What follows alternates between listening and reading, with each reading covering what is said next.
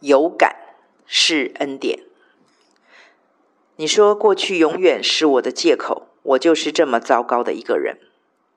我说手扶着犁，专注全心往前看，向主走吧，少看旁边的人，不看自己。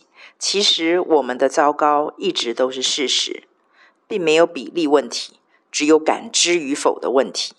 有感，那是恩典，是蒙福的关键之一。恭喜你！接下来就是忘记背后，就容让一切旧的过去不再抓住丝毫，让他有机会来控诉、掌控自己，这样子才有可能努力面前的，也就是新的才会来到，成为我们可以努力进入与经营管理的迦南美地。一起加油，向着标杆直跑。